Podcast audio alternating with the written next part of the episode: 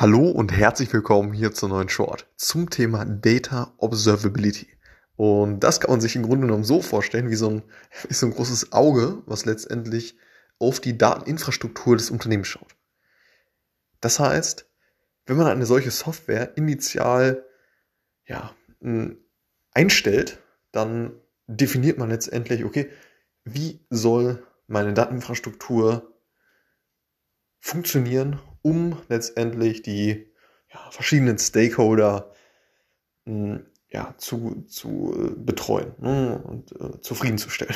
Und äh, optimaler ist es, optimalerweise ist es dann eben so, dass man schon bevor beispielsweise ja, hm, eine, eine Spalte fehlerhaft ist und dort Einträge fehlen, weil ähm, upstream irgendwie von, von irgendwelchen anderen Daten, äh, Datenquellen letztendlich ein Fehler unterlaufen ist oder etwas geändert wurde. So, und diese Software, wenn man sie also implementiert, also solch eine Data Observability Software, ermöglicht es eben, einen Blick auf diese Themen zu haben und schon bevor, bevor letztendlich dieser Error äh, erscheint und äh, letztendlich den Stakeholder ja, betrifft, kann man bereits intervenieren.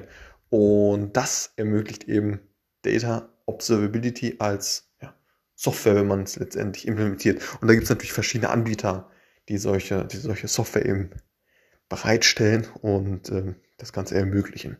Also spannendes Thema und sollte auf jeden Fall im, im, äh, in der Dateninfrastruktur letztendlich des Unternehmens implementiert werden, um einen sehr guten Überblick zu haben. Und äh, genau. Alles klar, bis zum nächsten Mal. Ciao.